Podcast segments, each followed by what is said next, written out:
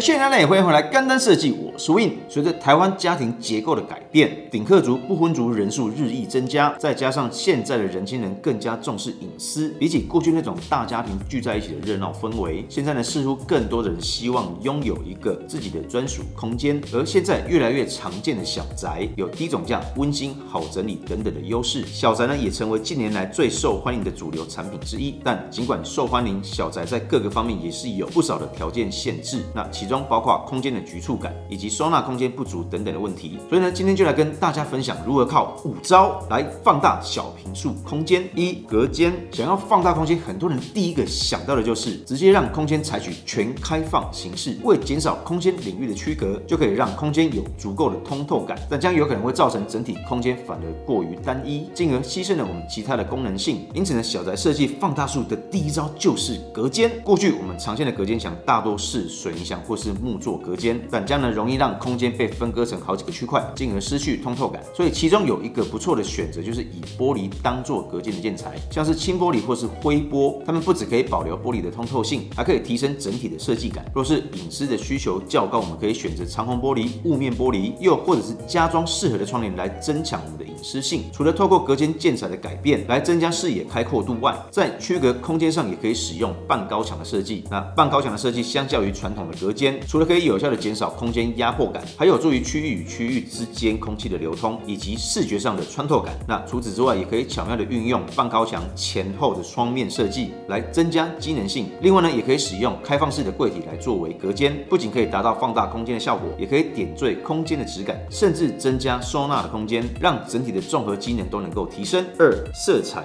利用，颜色呢是居家空间最容易影响视觉的要素之一。那一般来说，小平数的配色可以以浅色系为主，太深的颜色本身就比较具有压迫感。那在小空间里面采用深色系，会使得空间更为压缩，而浅色呢则有延伸空间的作用，就能让空间呈现宽敞明亮的氛围。就像呢我们搭配衣服，想要显瘦的话，就会穿深色；如果穿太浅的颜色，例如白色，就会看起来比较胖一点。但是呢，其实也没有一定，有些人呢会觉得深色的空间会让自己比较有安全感，更喜欢这样的氛围。所以还是要看每个人对于空间颜色的各自喜好哦。三、天花板形式的选择，空间视觉上的宽敞感与天花板高度也有一定的相关联。一般来说，施作过低的木作天花板会让我们的视觉上增加压迫感。如果说天花板上的管线不多，也可以考虑采用局部的包管以及包梁等等的方式，避免施作全是木作天花板。但若是天花板的管线较多，因美观需求还是不得不施作的话，我们可以将木作天花板的高度尽可能的拉高，也可以考虑选择尽量不要将太深色的颜色用在我们的天花板上面，让天花空间看起来更加的轻盈。四、机灵空间的收纳，对小宅来说，空间是否能够被妥善使用，是居住最大的学问之一。若是没有足够的收纳空间，导致我们的物品无法收纳而摆在外面，整体上不仅仅有视觉杂乱的问题，还会让我们觉得拥挤。但如果是做了太多的柜体，又会有生活空间被压缩的困扰。